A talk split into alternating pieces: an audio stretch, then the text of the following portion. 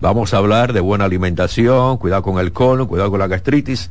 Y yo le doy la bienvenida, doctor, buenas tardes. Gracias, buenas tardes Reyes. Un placer estar de nuevo por aquí en, en tu distinguido programa y tan oído programa. Gracias, doctor. Doctor, dice el refrán que somos reflejo de lo que comemos. Y hay muchas personas sufriendo de gastritis. Estamos comiendo mal. Bueno, bueno, eh, la gastritis, como su nombre lo indica etimológicamente, es una inflamación del estómago. O sea, las paredes del estómago, la mucosa que recubre el estómago por dentro, se inflama. Esto puede ser por múltiples causas. Eh, una de ellas podría ser obviamente una mala alimentación, pero hay muchas otras. Eh, medicamentos, por ejemplo, mal eh, usados o un abuso de medicamentos que no son adecuados, podrían irritar el estómago. Por ejemplo, los antiinflamatorios, que son muy utilizados para problemas de los huesos, de artritis, problemas a veces musculares, la columna. Eh, ese tipo de medicamentos como el diclofenal, el ibuprofen, celecoxi, hay toda una gran variedad de antiinflamatorios, que es lo que nosotros llamamos AINES, o antiinflamatorios no esteroides, la aspirina, por ejemplo, y así múltiples medicamentos antibióticos, algunos antibióticos son fuertes, pesados para el estómago. O sea, un abuso o un uso prolongado de algún tipo de medicamento podría irritar el estómago y producir una gastritis. Eh, hay una bacteria que se llama Helicobacter pylori. Un nombre bonito, doctor, pero queda sí. ¿no? Esa bacteria que se descubrió en el año 83, por ahí aproximadamente, eh, o sea que es relativamente frecuente, vamos a decir. Eh, se ha demostrado que es un microbio, es una bacteria, un bacilo, que se aloja en la pared del estómago, o sea, se, se, se introduce en la mucosa, en la pared del estómago y vive ahí. Entonces, esa bacteria segrega, produce una sustancia que irrita la pared del estómago y puede producir gastritis, puede producir úlcera, incluso se ha hablado de un tipo de cáncer del estómago, un linfoma del estómago o linfoma mal, de las células mal, le llaman maltoma, eh, que es raro realmente, es sumamente raro y eso, pero está descrito. O sea que teóricamente la bacteria podría ser cancerígena, vamos a decir así, aunque es sumamente raro. Lo que más produce usualmente es gastritis y podría producir una úlcera también. O sea, es una causa muy frecuente. Se calcula que en países subdesarrollados como el nuestro, un porcentaje altísimo, 60 y 70% eh, más o menos, eh, tiene la bacteria en el estómago, alojada en el estómago. O sea que es muy frecuente en nuestros países. Esto se adquiere en la alimentación eh, a veces de niño, desde niño y eso, eh, no está muy claro exactamente, eh, puede ser algún cualquier tipo de, alimentación, vegetales sobre todo, algún tipo de bebida o de aguas y eso mal, mal que no tengan buena capacidad, no sean de calidad. O sea, podría adquirirse la bacteria. Mucha gente tiene la bacteria y no le da gastritis ni le da úlcera. Ni lo sabe también. Ni lo sabe tampoco porque nunca se han hecho un estudio y a veces no sufren del estómago. Porque el asunto es que hay diferentes cepas de la bacteria, vamos a decir, o sea, diferentes tipos del Helicobacter pylori. Entonces hay algunos que son patológicos y otros no. Entonces, eh, lamentablemente a nivel comercial, eh, de laboratorio y eso, no está todavía eso muy arraigado, no es frecuente aunque sí se puede hacer, pero es difícil, no lo hacen en todas partes, no está disponible muchas veces para tú saber cuál es que tú tienes, porque entonces yo podría ser, yo te diga, no, espérate Reyes, tú tienes el bueno, entre comillas, el que no da nada, déjatelo ahí, que eso no te va a dar nada y tú no te sientes nada. O puede ser que tú tengas el helicobacter patológico, patógeno, la cepa, que sí es patológica y da gastritis, úlcera y eventualmente algún cáncer, eh, que como dije es sumamente raro. Eh, o sea que es frecuente la bacteria y, puede producir este tipo de problemas, aunque mucha gente lo tiene y no lo, no lo, no lo, no produce nada, pero sí es muy frecuente esto. Y la mala alimentación, obviamente, como tú muy bien dijiste al inicio, eh, puede ser una causa. Bueno, si usted es un individuo que tiene hábitos alimenticios eh, malos, vamos a decir así, que no son adecuados, usted es un individuo que vive comiendo eh, picantes, que come con mucha, eh, muchas especias, eh, mucha grasa, muchos sazones, muchos condimentos, un individuo que toma mucho café, que, que, toma bebidas alcohólicas, o sea que tiene una alimentación realmente no saludable. Ese individuo puede desarrollar definitivamente una irritación de las paredes del estómago y, y hacer una gastritis. Eh, que es eso, una inflamación del estómago realmente. O sea que hay múltiples causas realmente que podrían producir hasta el estrés incluso se ha demostrado. El estrés está hoy en día en todo. No, no está acabando, está acabando con el, Estrés, el, estrés, incluso te, te, disminuye las defensas del organismo y cuando las defensas del organismo están bajas, cualquier enfermedad o cualquier cosa te puede eh, aumentar, te puede atacar más fácilmente. Entonces, eh, se ha demostrado que bajo situaciones de estrés, por ejemplo, el estómago segrega más ácido. Eh, y entonces los jugos gástricos en exceso podrían en un momento dado también eh, irritar ese estómago y, desarrollar lo que se llama una úlcera de estrés, que esto es posible. O sea que hay múltiples causas que puedan pueden desarrollar, hacer que una persona tenga una gastritis o una inflamación del estómago. Tengo esta llamada, hola, estamos con Ascanio Abreu, gastroenterólogo, la pregunta para él, por favor. Sí, buenas tardes. Sí, buenas. Eh, una preguntita, por lo regular, cuando una persona tiene inconvenientes gástricos, la primera pastilla que recomiendan para preparar el estómago, ese tipo de cosas, es el omeprazol. Hábleme de ese medicamento y qué tanto o no se puede abusar del mismo. Lo escucho por la radio. ¿Cómo no? Bueno, a propósito, doctor Luz María Vargas dice que toma casi todos los días omeprazol y su pregunta es que si con el tiempo esto le puede hacer daño. Ahí le emparmamos con la pregunta del oyente. Muy bien, muy bien. Bueno, sí, eh, el omeprazol, que es la molécula original, es una de, de, las moléculas de las medicinas que se utilizan para el tratamiento de los problemas gástricos, sobre todo gastritis, acidez, úlcera, eh, etcétera. El, mecanismo de, de, trabajo del omeprazol es la inhibición, eh, o sea, el, el omeprazol lo que hace es que inhibe la producción de ácido por parte del estómago. Entonces, eh, la irritación se produce usualmente cuando hay un desequilibrio en, el estómago, o sea, todo está en equilibrio, como todo en el cuerpo humano. El cuerpo humano, la naturaleza es un equilibrio. Cuando se rompe el equilibrio en cualquier parte del cuerpo, pues se produce un, efecto malo.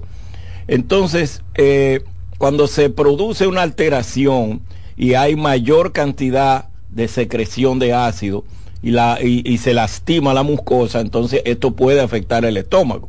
Entonces el omeprazol lo que hace es que quita el ácido del estómago, vamos a decirlo así, inhibe la secreción de ácido por ciertas células que hay ahí en el estómago, que eso es lo que hacen, que eso es lo que hacen, producir eh, la secreción de ácido clorhídrico y eso del estómago, los jugos gástricos. Entonces el omeprazol produce eso. Es una, una molécula que se utiliza hace ya muchos años. Hay muchos derivados de omeprazol está el, el esomeprazol, el lanzoprazol, el dexlanzoprazol, el pantoprazol.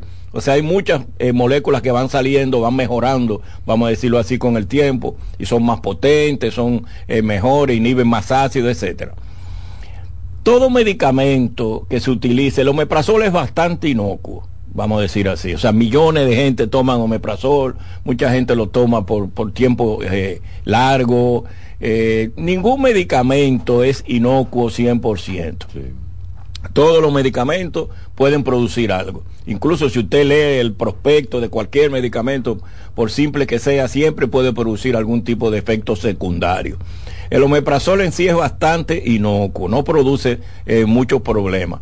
Todo en exceso hace daño. Un exceso de omeprazol, por ejemplo, en cantidad, si tú tomas una dosis muy alta de omeprazol, tú vas a quitar o inhibir totalmente la secreción de ácido del estómago. Entonces tú puedes producir que el estómago se quede sin ácido, vamos a decirlo así, en un momento dado por un uso de una dosis muy alta.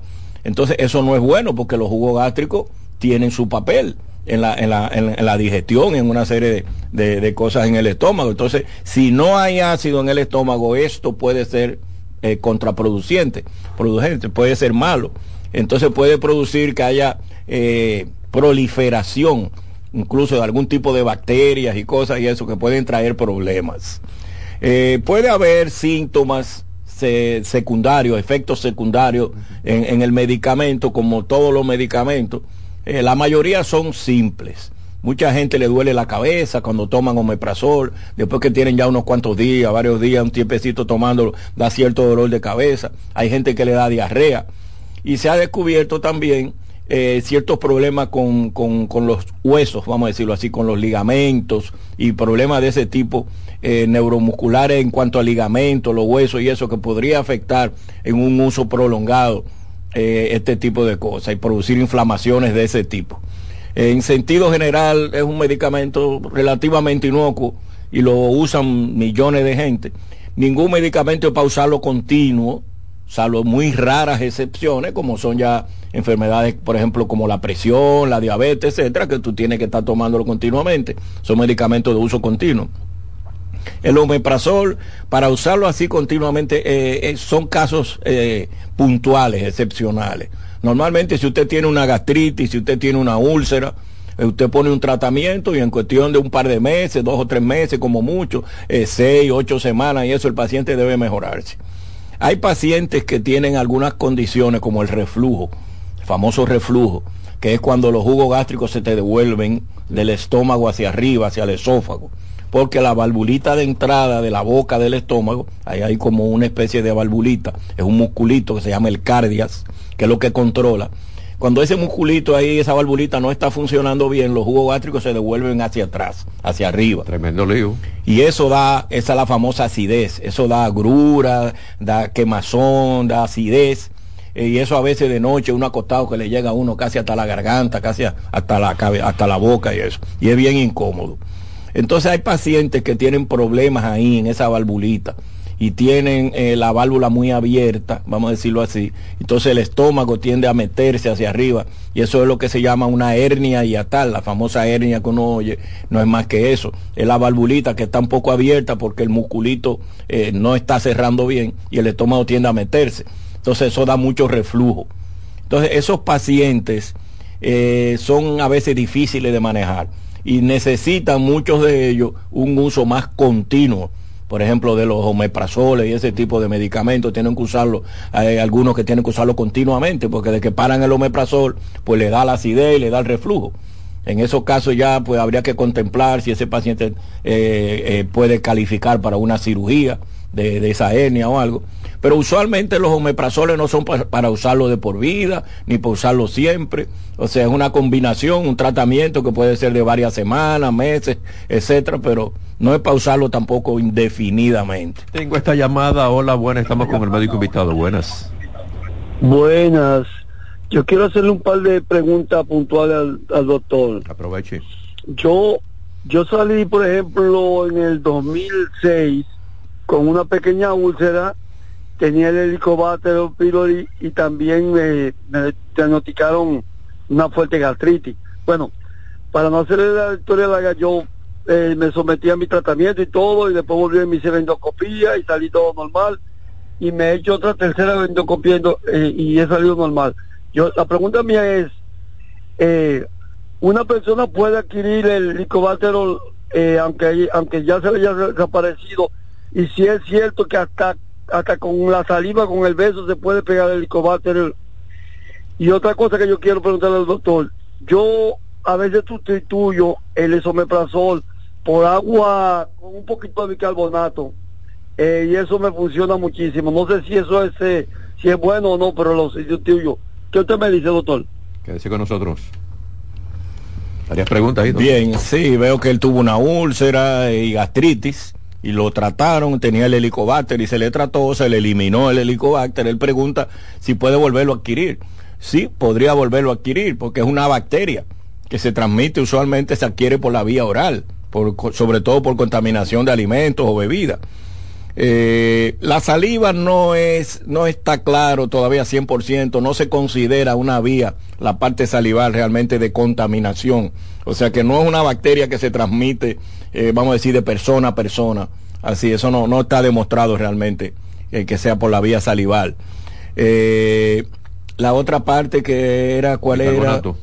Al bicarbonato. El bicarbonato funciona como un antiácido. O sea, realmente es un antiácido. Eh, al usar bicarbonato con un poco de agua es como si se estuviera tomando un antiácido. Esto le bloquea la acidez, mejora usualmente los síntomas eh, y es bastante inocuo. O sea que realmente sí, puede usarlo eh, ocasionalmente si esto le resuelve y eso. Es barato, es fácil de, de adquirir y, y, funciona como si fuera un antiácido realmente. Más llamadas, hola buenas. Ustedes pueden también marcar 809-683-8790, 809-683-8791 y 809-277-77. Quiero preguntarle al doctor, buenas. ¿cuáles pueden ser las causas de un sangrado interno? Causa de un sangrado interno, doctor. Bueno, el término sangrado interno es, es muchísimo sitio. Entonces, desde la boca hasta el ano puede haber un sangramiento y eso se podría considerar casi como un sangrado interno, vamos a decirlo así. No sé exactamente a qué tipo de sangrado él se refiere, pero eh, ya por lo general eh, ya un sangrado, por ejemplo, si es de la vía digestiva, que es el caso, por ejemplo, que nos ocupa, puede ser muchas causas. Si es del esófago, puede ser una úlcera esofágica, una esofagite o inflamación del esófago, un tumor del esófago. Si es el estómago, puede ser una gastritis, eh, una úlcera, también un cáncer de estómago, eh, irritaciones de estómago y eso, varices esofágicas que se ven en la entrada ahí en la boca del estómago, se ven mucho en los pacientes con problemas cirróticos de hígado y eso. Si es en el intestino, pues tenemos el colon, que es el intestino grueso que es una causa también de sangrado. Ahí puede haber colitis, o sea, inflamación del colon, puede haber pólipos, los pólipos son como una especie de, de verruguita que se forma en la pared del intestino y que puede ir creciendo con el tiempo y convertirse en un cáncer. La mayoría, muchos son benignos, pero muchos, algunos pueden eh, eh, malignizarse. Los cánceres de colon vienen normalmente de los pólipos puede haber úlceras en el colon, eh, colitis, como dije, inflamaciones, infecciones, eh, etcétera. O sea que puede haber eh, a nivel del recto, del ano, puede haber hemorroides, que son las venas del canal del ano que se inflaman. Y casi siempre se ve mucho en personas que son estreñidas o constipadas. Entonces a veces con el pujo, con la fuerza, se lastiman las venas de ahí del canal del ano, se inflaman y pudieran sangrar. O sea que puede haber sangramiento en la vía digestiva desde la boca, desde la garganta o el esófago hasta el ano, básicamente. Ya el término sangrado interno, ya si no es en la vía digestiva, pues ya es diferente, ya podría ser algo que esté fuera del intestino, dentro de la cavidad abdominal, por ejemplo. Un trauma, un golpe, un accidente, eh, por ejemplo, se ve mucho un accidente eh, automovilístico de cualquier tipo, donde hay un trauma, se puede romper el vaso, por ejemplo, que es un órgano muy frágil, que se puede romper fácil con, con algún traumatismo, y puede haber un sangrado, una hemorragia interna. Igual el hígado pudiera romperse también. Eh, eh, una puñalada, por ejemplo, un balazo. Cosas así, por ejemplo, que se lleven una arteria o un, una vena o algo importante, pueden producir una hemorragia interna en la cavidad abdominal que no necesariamente de la vía digestiva. O sea, ya eso es otro tipo de sangrado que puede ser por, por muchas causas ya, eh, que, que, haya ya en la cavidad abdominal, eh, fue, no dentro de la vía digestiva. Sí. Tengo más llamadas. Hola, buenas, aprovechen. Hola, buenas. Buenas, Rey. Una pregunta para el doctor. Haga la pregunta, caballero.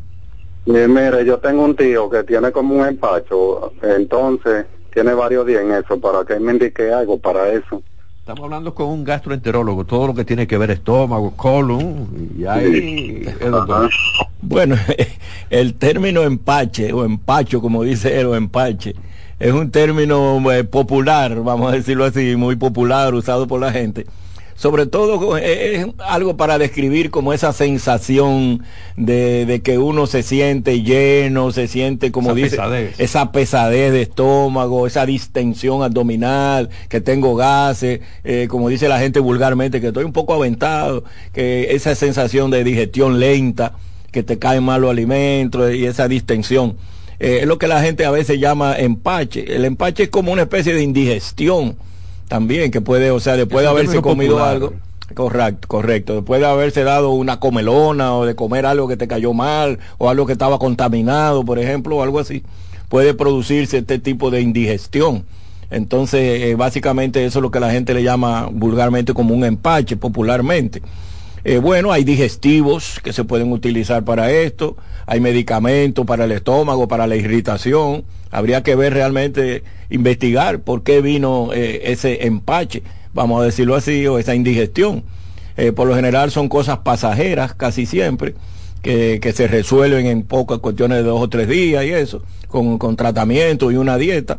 Si esto persiste ya, entonces ya quiere decir que hay que investigar más profundo ya habría que irse entonces a estudios, a una endoscopía, una sonografía, a ya estudios más importantes y más profundos para ver si tiene ya algún tipo de enfermedad que no sea algo pasajero de una indigestión, sino que ya hay algo, una enfermedad que esté provocando ya estos síntomas eh, estomacales. Más llamadas, hola buenas. Más llamadas.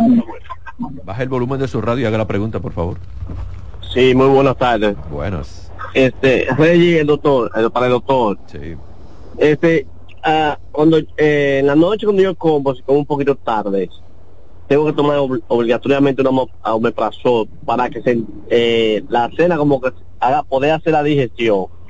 ¿Eso sería normal o tengo que dirigirme obligadamente a un gastro? Doctor, le dijo que cena tarde. Claro, exactamente. Eh, eso es algo, es una costumbre que no es buena, no es adecuada. La cena no debe hacerse tarde, pesada eh, si usted cena tarde, cena pesado, eh, que cena con grasa o tomó algún trago, alguna bebida alcohólica o algo y se acostó, sobre todo en la noche tarde, usted va a tener problemas, le va a dar probablemente acidez, le va a dar reflujo, se va a sentir mal de noche. O sea, lo primero es que uno no debe cenar tarde, la cena debe ser eh, algo ligero, eh, y no muy no no muy muy eh, abundante y no llenarse demasiado y nunca acostarse. Entonces, claro, él se toma un omeprazol, probablemente se mejora, porque el omeprazol lo, mejora, pero esa no, eso no es lo ideal. O sea, seguir cenando tarde y tomarse un omeprazol, lo que él tiene que hacer es llevar una buena regla de alimentación y de higiene alimenticia de comer más temprano, cenar más temprano y eso, no llenarse mucho y, se, y alimentarse adecuadamente y no a base de, cenar tarde y tomarse un omeprazol, porque él, él, se mejora con eso, pero naturalmente eso no es lo ideal, no es lo adecuado. Están en sintonía con la estación de ustedes, CDN Radio, el programa Reyes con mucho más variedad, con el médico invitado, Ascanio Abreu, gastroenterólogo. Tengo aquí a Laura Ramos, dice que una colonoscopía, se dieron cuenta, ella le hicieron una, que tiene divertículos, que si eso es para preocuparse. Divertículos, doctor. Sí, los divertículos eh, son eh, ¿cómo le explico? Es una especie como es lo contrario a lo que son los pólipos. El pólipo es como una verruguita, ¿no? Una masita que crece en la pared del intestino. El divertículo es como un hoyito, es como una cuevita, como si fuera una cuevita que se forma en la pared del intestino. Entonces es diferente. Eh, eso es, bueno, un ejemplo podría ser, tú has visto esos quesos que tienen hoyo. Sí, el queso blanco. Yo digo la mayoría de quesos. Sí, hay unos quesos de esos que tienen hoyo, no sé si el, el grullero, el, alguno de esos, no recuerdo exactamente ahora. bueno, tienen como unos hoyitos, esos quesos que tienen como hoyitos, así mismo se ve la pared del intestino, como si fuera un hoyito, como una cuevita que se forma. Eh, normalmente los divertículos son benignos, son benignos, o sea, no se convierten en cáncer, no degeneran en cáncer. Eh, no se quitan tampoco. Ya es una algo que se formó en la pared del intestino, una vez se formó ya eso se quedó ahí. Si usted tiene divertículo, pues ya usted lo va a tener toda su vida. Eso no se quita. Y no tiene un tratamiento para que se te quite, se te ponga más pequeño algo, no. Eh, eso se forma a veces por herencia, se, se ve a veces en personas que son estreñidas, en mucho tiempo de estreñimiento.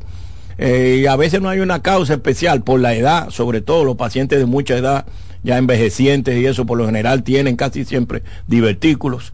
Se puede ver a cualquier edad, aunque en jóvenes es más raro. Eh, vuelvo y repito, son benignos. Los divertículos normalmente no dan nada. O sea, mucha gente tiene divertículos y no lo sabe porque nunca se han hecho una colonoscopía, un estudio. Ahora bien, los divertículos pueden complicarse. O sea, hay cuatro complicaciones de los divertículos. Explique, doctor. Inflamación, infección, sangrado, sangramiento y perforación. O sea, esas son las cuatro complicaciones que puede tener un divertículo. Son raras. Lo principal que a veces pasa cuando pasa algo es la inflamación. El paciente tiene dolor en el vientre, puede haber una diarreíta, eh, a veces una, evacuación eh, eh, medio blanda, floja, pudiera haber una, una flema, una mucosidad, a veces un poquito ensangrentada O sea, eh, a veces al revés, está un poco estreñido, pero hay dolor en el vientre, mucho dolor. Eh, es lo que más se ve, es la inflamación. Eh, puede, puede haber una infección, o sea, esa inflamación puede ser por algún tipo de infección, ya sea parasitaria o bacteriana, etcétera. En esos casos hay que tratar al paciente con antibióticos y eso. Puede haber sangramiento. Si se rompe, vamos a decirlo así, un vasito, o sea, una arterita, una venita de la boquita del divertículo, puede haber sangrado. Son personas que a veces sangran al evacuar y no necesariamente hay un dolor. El sangrado diverticular muchas veces es indoloro. Es un, un vasito que se rompe y el individuo evacua ensangrentado. Y puede haber una perforación. La perforación ya es lo máximo, es una complicación ya severa es una emergencia si se te perfora un, un divertículo. ¿Y cómo por lo general esa perforación, doctor? Bueno, ya eso es, por lo general es un paciente que tiene una infección o una inflamación muy fuerte, mucho dolor y eso, que se descuidó, que fue al médico tarde, etcétera.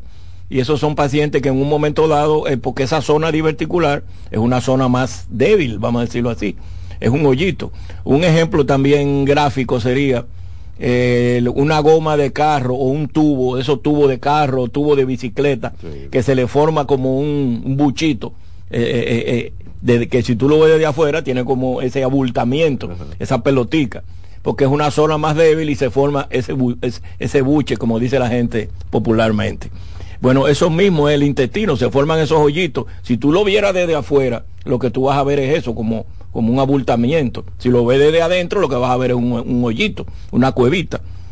Entonces eso puede perforarse bajo una infección fuerte, pudiera perforarse un divertículo. Eso es una emergencia que por lo general hay que operarlo. Eh, algo quirúrgico ya que hay que resolver con una cirugía. Porque si no, puede haber una peritonitis y complicarse la, la, eh, la cosa más de la cuenta. Tengo esta llamada, doctor. Hola, buenas. Buenas. Sí, su pregunta. Sí, felicidades. Doctor, yo soy una persona que tengo una colotomía puesta. Me estiparon 15 centímetros, me quedan 15 centímetros, eh, leche, no sé, del diafragma. Yo tengo la colotomía puesta, tengo un proceso como de cuatro años. ¿Qué tiempo para que mi, la unión, yo lo más que yo puedo esperar? Para, me dijeron que después que yo me hice la, endoscopía de nuevo, eh, me dijeron que yo puedo unirme. Me estiparon el pedazo, soy de cáncer, un veneno. Entonces me estiparon el pedazo, me queda un restante para poderme unir. Yo estoy 15 centímetros, 15 centímetros mi leche, no sé, de, del diafragma. Que eh, a veces yo sigo botando flema, me da como la mucosa, por mi parte, por mi ano. Entonces yo pensando, ya oyéndolo a usted, eh, ¿qué tiempo tengo yo para unirme? Y si eso no se me, no me da, eh, como es cuando uno sangra, por supuesto, como le dice, hemorroides, no da, porque yo no lo uso. Bueno, doctor, ¿qué usted le puede explicar? Eh, bien. Bueno, veo que él tuvo un cáncer de colon. ¿Qué tipo de cáncer y eso? Él dijo que era benigno, pero bueno, si era un cáncer no era benigno. No era benigno y si le cortaron un pedazo de intestino, pues probablemente no era tan benigno. Pero bueno, eh, es un tipo de tratamiento que se hace en los cánceres y eso, cuando usted lo agarra a tiempo.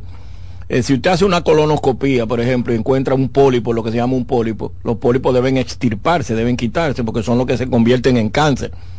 Eh, pero si ya usted encontró un cáncer ya formado y eso, muchas veces pues ya no se puede extirpar por ahí abajo, porque es muy grande, es más difícil. Entonces ya en esos casos lleva cirugía. La colostomía que él dice, o sea, le, estirparon un pedazo del intestino, cortaron un pedazo del intestino y le hicieron lo que se llama una colostomía. O sea, le sacaron el intestino hacia la pared abdominal.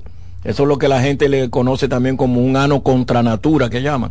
Eh, o sea, él, él evacua por, por la por la una fundita por una fundita. Se le pone una fundita y se le adapta con un adaptador especial que hay eh, y se le pone como una fundita y él evacua por ahí, por el vientre, el intestino está conectado a esa fundita.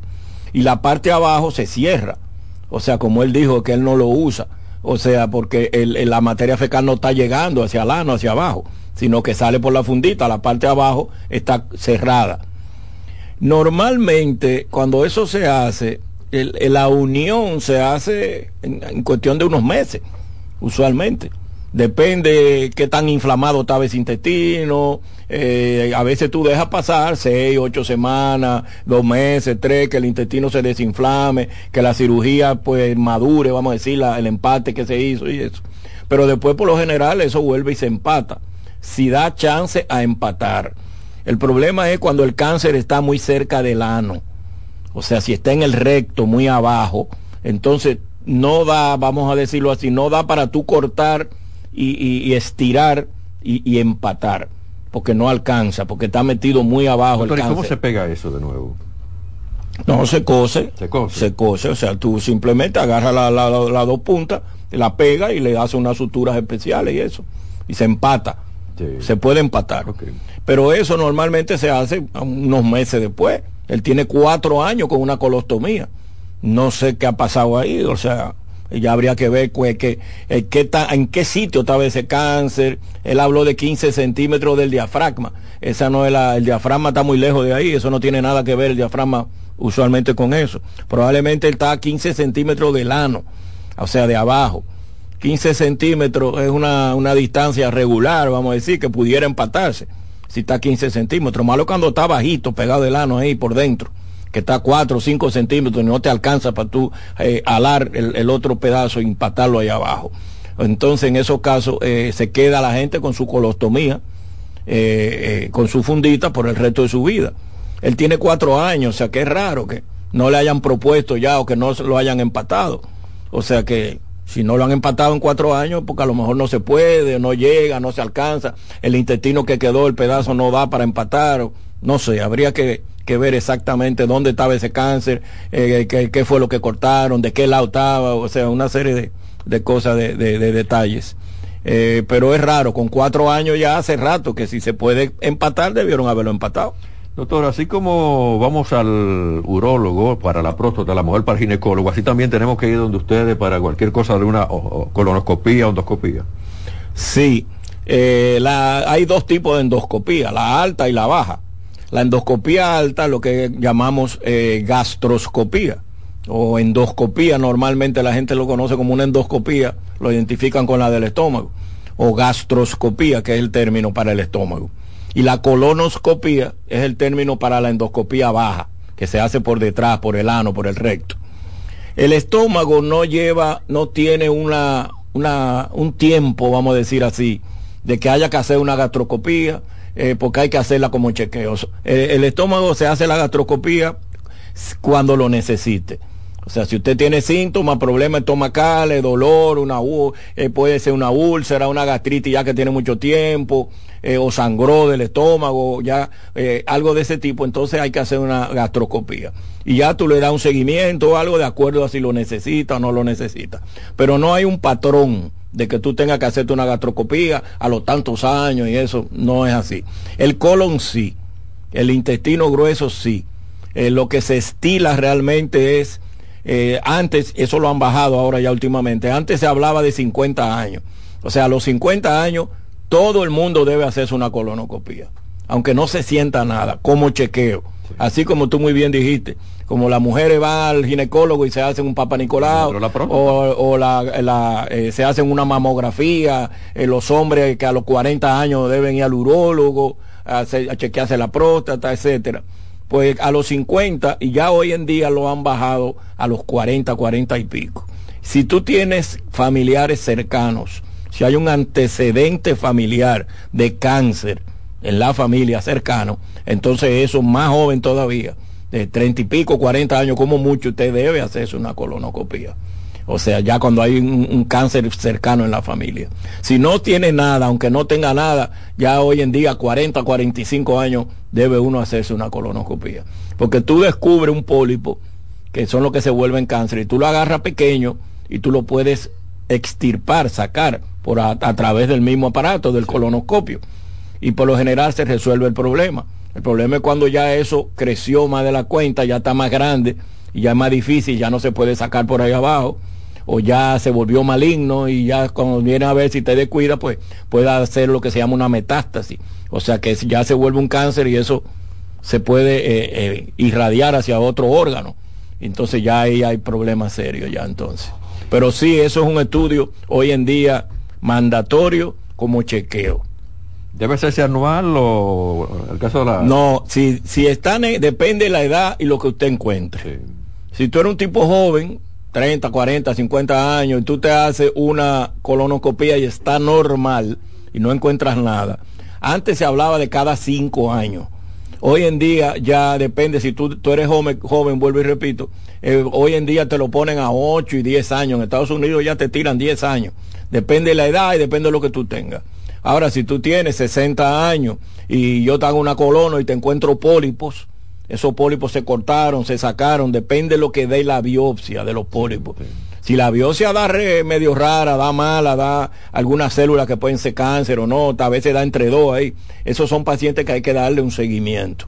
Entonces depende ya de la biopsia, pues seis meses, un año, dos años, tres, depende, tú tienes que estar chequeando ese individuo eh, para que no vaya a haber una sorpresa de un cáncer después que se formó. O sea, depende de lo que dé, depende de la edad, depende de la biopsia, lo que tú encuentres en la colonoscopia. Doctor, facilidad de comunicación, la dirección del consultorio también. Ah, yo estoy en la clínica Gómez Patiño, eh, el teléfono es 809-688-9445. Repítalo, doctor. 688-9445. Y la Gómez Patiño ahí, de dependencia con Gómez. Correcto. Muchas gracias, doctor. Siempre a tu orden. Voy a la pausa, se quedan con nosotros. Aquí damos más para llegar a más. Reyes con mucho más variedad, lo que hay que oír. Estás en sintonía con CDN Radio. 92.5 FM para el Gran Santo Domingo, zona sur y este y 89.9 FM para Punta Cana. Para Santiago y toda la zona norte en la 89.7 FM. CDN Radio. La información a tu alcance. Una institución referente nacional y regional en el diseño, formulación y ejecución de políticas, planes y programas de este ministerio ganador del Gran Premio Nacional de la calidad. Decirle que es un compromiso que asumimos desde que llegamos para poder eh, implementar los deseos y las instrucciones del presidente de la República en ir siendo eh, más competitivo, dar un mejor servicio con la transparencia, con la honestidad, con un mundo globalizado que tenemos que exportar no solamente cantidad, sino calidad permanentemente. Ministerio de Industria, Comercio y MIPIMES. La calidad se impone. PPG es la marca número uno en acabados protectores para la industria automotriz, industrial, arquitectónica y marina. Los más importantes proyectos eligen nuestra calidad y las mejores marcas nos prefieren. Contamos con un personal especializado y el más moderno centro de distribución de todo el área del Caribe. La calidad se impone con PPG, distribuidor exclusivo Darío Autopain. En Santo Domingo tiene dos nuevas sucursales, en la Lope de Vega y en la Núñez de Cáceres. También está en Santiago, La Romana y Punta Cana. El domingo 18 de febrero en la República Dominicana se celebran las elecciones municipales. En el municipio, las alcaldías y regidurías y en el distrito municipal, dirección y vocalías. Y recuerda que solo puedes votar en el colegio electoral que te corresponde desde las 7 de la mañana hasta las 5 de la tarde. Para esto, debes llevar tu cédula de identidad y electoral, presentarla para verificar la presencia en el padrón y luego te entregarán dos boletas electorales firmadas y selladas una para que elijas la alcaldía y otra la regiduría de tu preferencia. Si es para un distrito municipal, será una boleta para la dirección y otra para la vocalía. Cuando llegues al podio de votación, marcarás con una X, raya o cruz sobre la imagen de tus candidaturas de elección. En el caso de la alcaldía, marcas el partido de tu preferencia. Si es regiduría, marca sobre la fotografía de un candidato o candidata para ejercer el voto preferencial. Después, dobla las boletas y deposítalas en las urnas correspondientes. Al concluir, firmas el padrón e intintan tu dedo, recibes de vuelta tu cédula y sales del recinto electoral. Es fácil y sencillo. Vota por ti y la democracia. Junta Central Electoral. Garantía de identidad y democracia. Dale valor a la vida, que la muerte es una pesadilla. Aprende a amar, no a matar.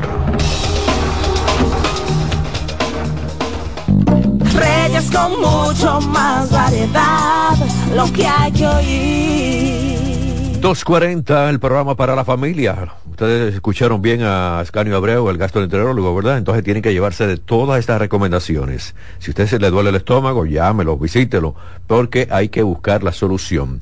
En este momento yo voy con alguna información. Hace unos días yo escuché a Roberto Ángeles Salcedo, director general de Proyectos Estratégicos y Especiales de la Presidencia de la República, decir que iba a desarrollar varios proyectos millonarios en la 42 yo escuchándolo, digo, pero estoy escuchando a Robertico, a Roberto, amigo mío, y digo, pero ¿cómo es posible que van a hacer una inversión tan grande la 42? No, que vamos a poner esto, que vamos a hacer esto, que vamos a ir por allí, que esto y que lo otro. Señor, y yo creo que Roberto Ángeles, eh, lo que yo escuché, como que se olvidó de lo que pasa siempre en la 42. Sabemos que se ha convertido, a veces vienen turistas, yo quiero ir a la 42, bueno, pero es por lo que se ha hecho en las redes sociales pero el comportamiento de muchas personas a la 42 no, no es lo, mejor. Y una demostración es el, hecho ocurrido frente al drink conocido como la matica de almendra, donde alrededor de las 7 de la mañana llegaron a ingerir bebidas alcohólicas, miembros de bandas rivales de ventas de drogas y también se entraron a tiros. Varios hechos de sangre se han originado en la 42. El día 24 de enero, agentes de la Dirección Nacional de Control de Drogas, que acudieron a un operativo en Capotillo en busca de narcóticos, fueron atacados a tiros por delincuentes cuando salían del barrio. Pero allí es que Robertico, Roberto Ángeles, Roberto Salcedo, Roberto Ángeles, quiere hacer grandes inversiones millonarias. Pero yo creo que esa inversión millonaria es para tratar de sacar la droga de allí, darle educación, darle trabajo, eh, darle un seguimiento cultural eh, a este tipo de personas para que se alejen de las drogas, se alejen de ese tipo de negocio, pero no a gastar millones y millones y millones para poner mucho más turística la 42. Robertico, no estoy de acuerdo contigo. Los respeto, ¿eh? Y el dinero es de ustedes. Pero caramba, vamos a invertir en cosas más necesarias. Vamos a invertir en cosas más necesarias. No vamos a poner y que la 42 ahora el centro de atención como los 20 mil kiosquitos y 20 mil cositas. No, por Dios. No, no, no, el dinero del gobierno no lo lleve para allá. Lleva entonces lo que es la cultura y con otras instituciones todo lo que es cambiar el comportamiento de lo que están vendiendo, de lo que están consumiendo las drogas. Eso es lo que hay que hacer allí, por Dios. Pero así son las cosas. En mi lindo país pasan cosas raras. El Papa Francisco defendió el derecho de los pacientes terminales a tener unos cuidados paliativos y aseguró que cuando se habla de enfermedades sin cura hay que distinguir entre dos palabras que confunden. Incurable y también incuidable. Óigame lo que el Papa está diciendo. ¿Y por qué el Papa dice esto? Bueno, porque a veces hay familias que dicen, bueno, ya es de familia el mío, ya están en las últimas, y se descuidan, ni le dan cariño, ni tienen una conversación con ese enfermo. Entonces el Papa está hablando, incluso dice que cuando existan muy pocas posibilidades de curación, todos los enfermos tienen derecho al acompañamiento médico, psicológico, espiritual y humano. Ese, ese, acercamiento y ese cuidado de la familia. El Papa aseguró que aunque algunos en fase terminal no pueden hablar, eso no significa que no conozcan a quienes les rodean. Y si se le toma de las manos, se puede apreciar que están en sintonía con los demás. Eso dice el Papa Francisco. Y aquí, allá, en el mundo entero, tenemos que llevarnos del Papa. Un familiar enfermo necesita cariño. Si no tiene dinero, que la familia lo ayude. Si no tiene la atención o vive solo, también darle, vamos a llevarte para mi casa. Pero últimamente se está viviendo muy, hay como unas paredes en el medio de los familiares enfermos y los que están sanos. Y hay muchos casos que se dan no solamente en la República Dominicana. Es que cuando se llega ya a cierta edad, y el hijo se casa o la hija se casa, a veces el esposo dice, bueno, mira, vamos a hacer una cosa, yo te voy a ayudar para que vete el viejo en el asilo. Y a veces la mujer dice, no me traiga esa vieja para acá, llévatela para un asilo, no, no, tú y yo nos casamos para tener felicidad. Señora, ¿hasta dónde vamos a tener un corazón tan negro? Ah, no, porque tú no me vas a amargar mis fines de semana y yo me voy de viaje en vacaciones para tal sitio, para Miami. Así a muchas personas hablan, no solamente en la República Dominicana, en muchas partes. Vamos a tener un corazón más sano porque cuando esa persona muere, entonces van a una funeraria con un pañuelito a llorar. Eso es hipocresía. ¿Para que usted está llorando en una funeraria? Y con ataque, no sin ataque. Y cuando usted lo que no le dio cariño a esa persona, no la cuidó no le dio ni siquiera, mira, deja ayudarte con una receta, o déjame ayudarte, déjame darte cariño, tú necesitas de nosotros como familia. No, van a la funeraria a llorar, y la fotografía, y a veces, yo he visto en funeraria que ahora también llorando se graban los videos para subirlo a las redes sociales. Qué barbaridad, Dios mío. Voy a la pausa, voy a cambiar de tema, viene Roberto Mateo. Con mucho más variedad, lo que hay que oír. Estás en sintonía con CDN Radio. 92.5 FM para el Gran Santo Domingo, zona sur y este. Y 89.9 FM para Punta Cana. Para Santiago y toda la zona norte en la 89.7 FM. CDN Radio la información a tu alcance. La calidad se impone. PPG es la marca número uno en acabados protectores para la industria automotriz, industrial, arquitectónica y marina. Los más importantes proyectos eligen nuestra calidad y las mejores marcas nos prefieren. Contamos con un personal especializado y el más moderno centro de distribución de todo el área del Caribe. La calidad se impone con PPG Distribuidor exclusivo, Darío Autopain. En Santo Domingo tiene dos nuevas sucursales, en la Lope de Vega y en la Núñez de Cáceres. También está en Santiago, La Romana y Punta Cana. Natural, siempre natural. Mi yogur, siempre natural. Lo desayuno todas las mañanas.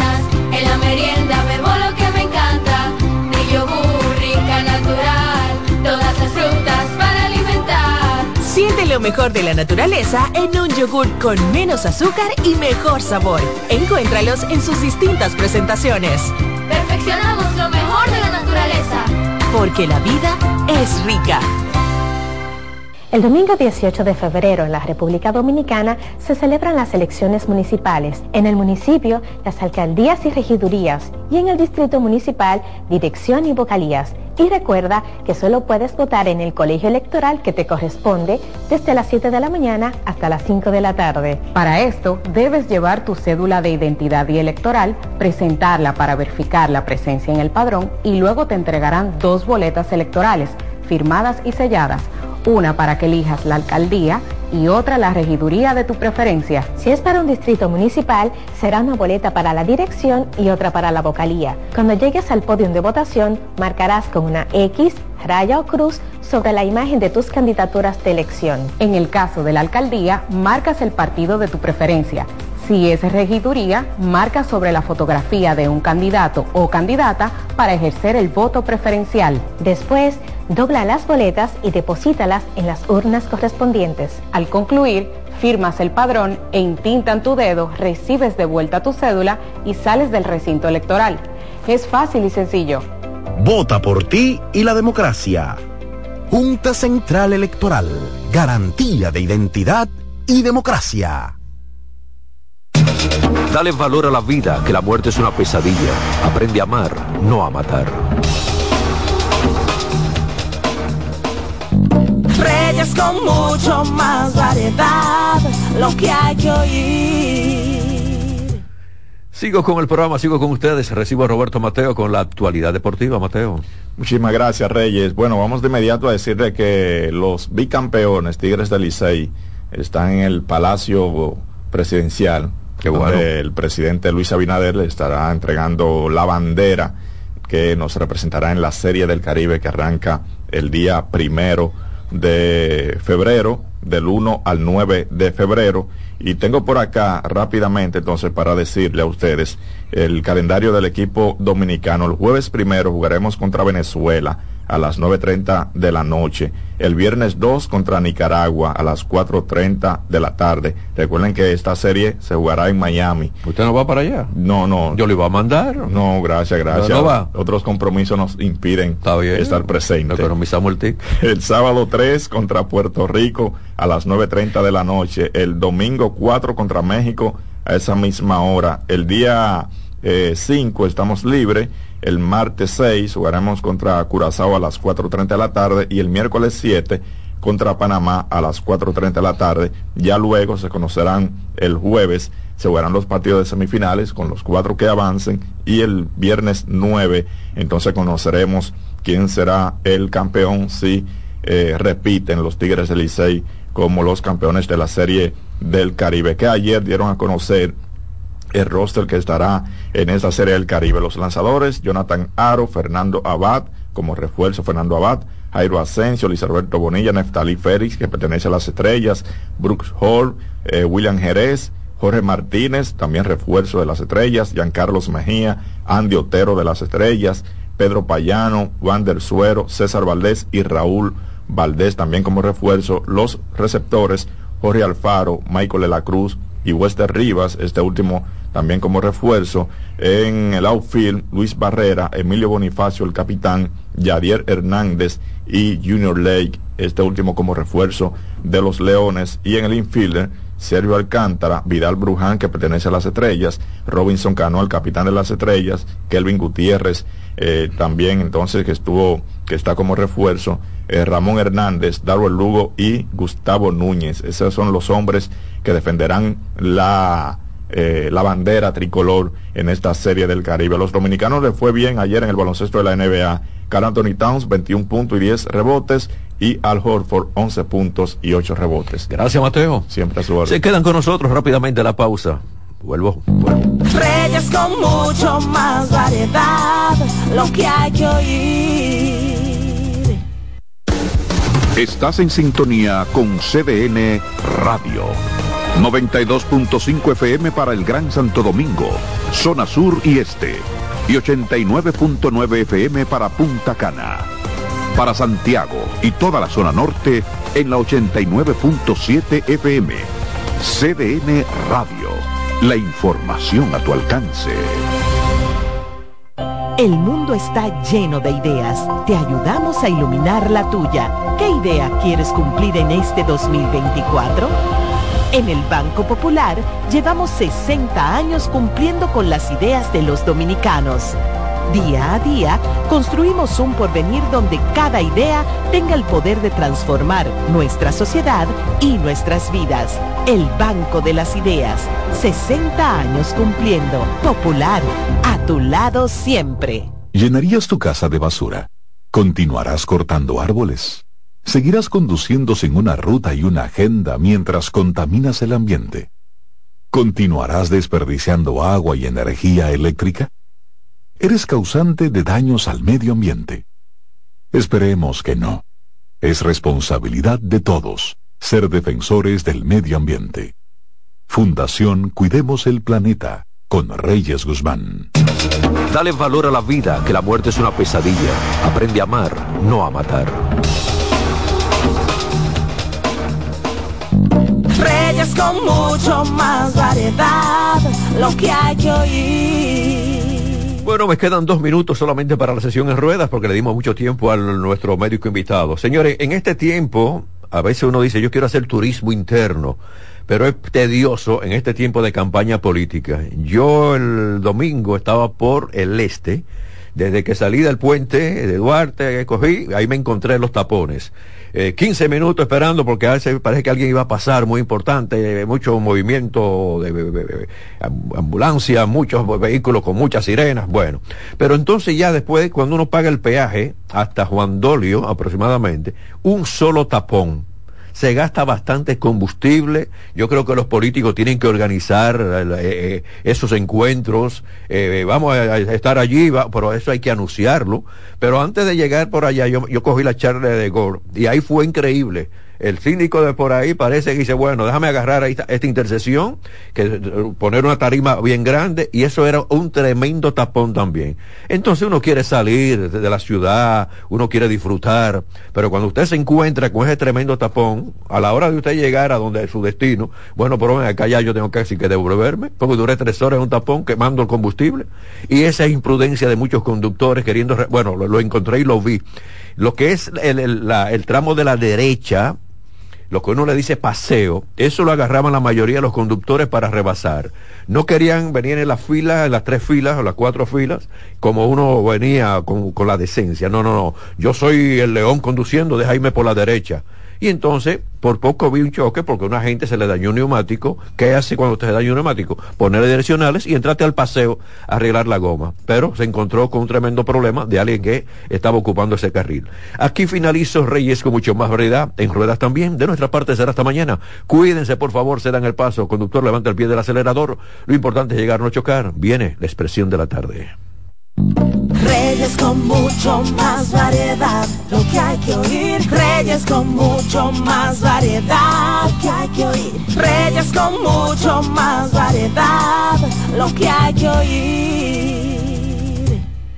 Escuchas CDN Radio, 92.5 Santo Domingo Sur y Este, 89.9 Punta Cana y 89.7 toda la región norte.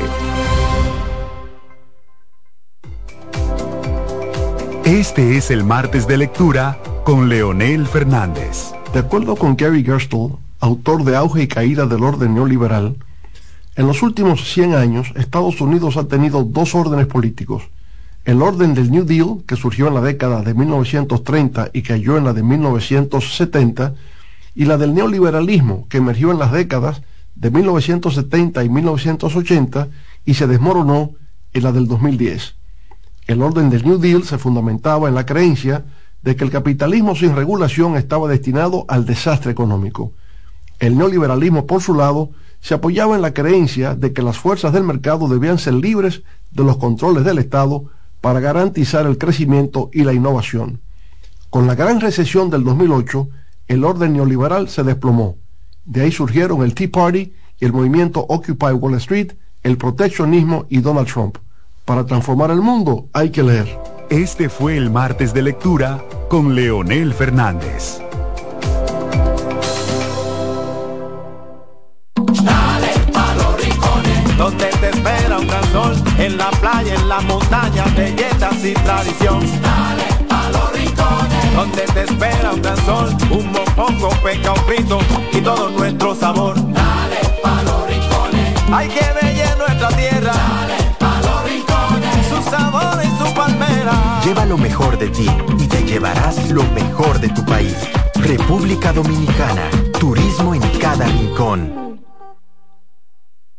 César Suárez Pisano presenta el encuentro más esperado, juntos por primera vez, Santiago Cruz y Andrés Cepeda. Andrés Cepeda y Santiago Cruz para celebrar la Semana del Amor y la Amistad. Andrés Cepeda y Santiago Cruz. Santiago Cruz y Andrés Cepeda, los más emblemáticos cantautores colombianos de la actualidad.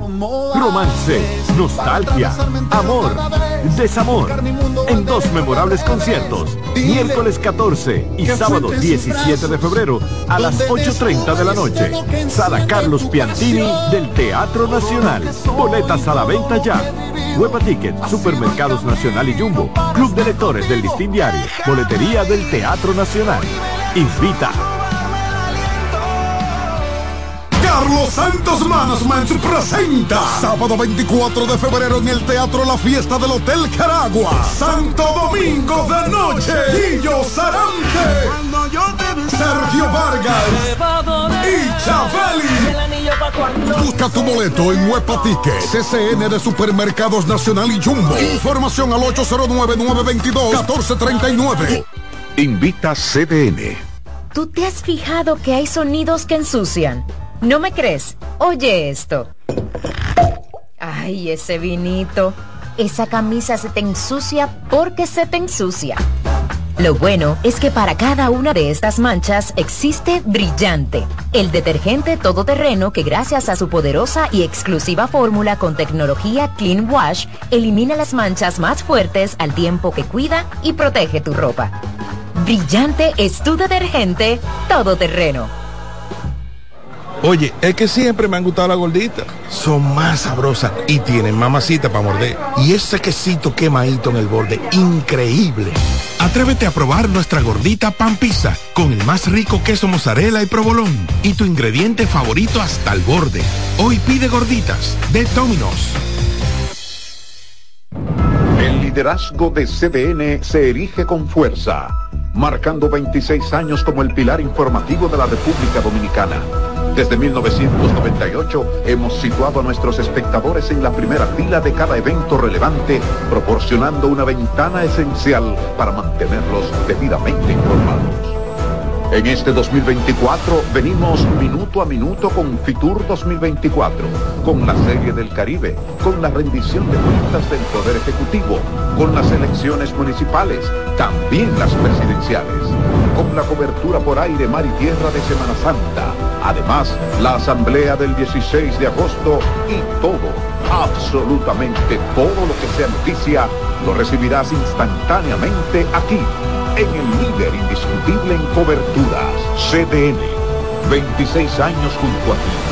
Por eso somos el canal de noticias de los dominicanos. La sirena, más de una emoción, presenta. En CDN Radio, la hora 3 de la tarde. La sirena, más de una emoción, presentó. Aviso, nuestros precios siempre bajos en miles de productos están aquí para quedarse. No hay prisa, tómate tu tiempo. Estarán aquí todos los días. Precios bajos todos los días. Resuelto. En La Sirena, más de una emoción. A partir de este momento, por CDN Radio inicia La Expresión de la Tarde, donde usted conocerá la verdad sin comprarla. La Expresión de la Tarde.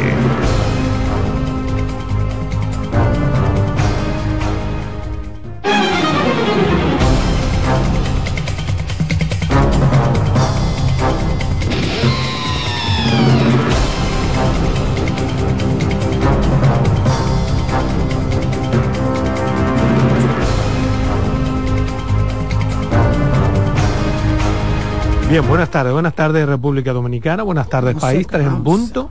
Arrancamos aquí como todos los días de lunes a viernes con su programa La Expresión de la Tarde. Dos horas de contenido que queremos compartir para que analicemos juntos temas nacionales e internacionales.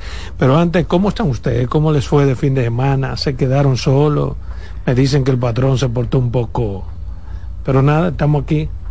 Todo en orden, todo en orden, todo bajo control, siempre, siempre en la gracia de Dios.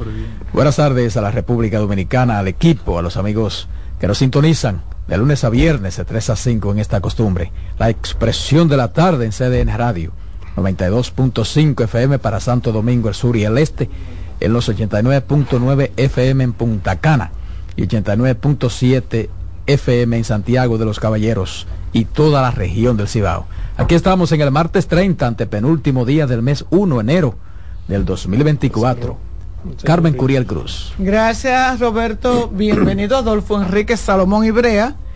Precioso llegaste, me encanta. Te lo disfrutaste, no como el año pasado. Ya. Patrón. Hola. Hola chicos, caminar, Román, eh, que dice que viene subiendo las escaleras. Y a todos ustedes, amigos Radio Escucha, que nos sintonizan cada día de 3 a 5 de la tarde por esta su emisora CDN, la radio 92.5 FM y su expresión de la tarde. Buenas tardes, un placer compartir con ustedes, patrón. Muy buenas tardes, Carmen, gracias. Buenas tardes, Adolfo Salomón. Buenas tardes a Roberto Gil, al equipo técnico encabezado por amigo Román que está en escena. Buenas tardes, hermano. dominicanos aquí y allá. Aunque yo vivo en España, ¿eh? ya no vivo aquí. Eh, vivo pendiente de lo que pasa. hola, Deli Erasme, ¿cómo tú estás? vivo pendiente de lo que pasa aquí. ¿Qué es lo que está pasando con la delincuencia y la criminalidad? Según vi los periódicos de la semana, varios muertos por violencia en el Cibao, en San Francisco. ¿Qué es lo que está Asaltos en pasando? una discoteca. ¿Qué es lo que está a usted? Sigue la violencia, eh, se les ha ido de las manos, no ha habido políticas públicas en, en capacidad de encaminar soluciones a ese gran flagelo que afecta a nuestra política sociedad. pública. O sea, tú le echas la culpa a la falta de una política pública. Claro, no hay políticas públicas. Una que política pública contrasten- puede que evitar contra- que, dos tigres entren a apuñalar. que contrasten, Explícame cómo. que contrasten la que enfrenten Pero las causalidades de la violencia. ¿Cuál es la causalidad que provoca que dos tigres en la entrada de una Harto discoteca decidan entrarse a apuñalar harto de romo? Dime, ¿qué, ¿qué puede hacer el gobierno para evitar eso? O educar. Ajá. Eh, Uno de los tigres, perdóname antes de que siga, Ah, tiene un grado de licenciatura, o sea, tiene educación. Sigue diciendo. controlar el uso de las bebidas alcohólicas y de las bebidas eh, alucinantes. Prevenir, Es un asunto revisar de- los cuchillos. Es verdad. Claro. No, no, no. Patrón, usted, usted se atreve. usted es muy injusto, patrón. Patrón, usted se atreve. Hay no, cosas yo lo que voy a preguntar de verdad. de verdad. Él preguntó, Usted se atreve, patrón. porque ese es un caso aislado. ¿Hay violencia o no hay violencia en esta sociedad? Sí, pero el problema es Hay un descontrol de la pero violencia. problema- Pero búsquenle el mensaje de, Pero del obispo Dios, de San pero- Francisco de no, no, Macorís diciendo por qué estaba Duarte llorando en la tumba. Pues búsquenlo para que Es ustedes lo oigan. pero eso- Pregúntenle, pero eso ¿Por no- qué llora Duarte? Búsquenlo para que ustedes Está lo bien, oigan. pero eso es una opinión de él El hombre lloró. versus la opinión tuya, la mía, la de Roberto y la de Carmen. Son pero, opiniones pero, pero patrón, yo lo que nosotros hablamos de violencia, ¿qué podemos hacer o qué puede hacer el gobierno cosa violencia?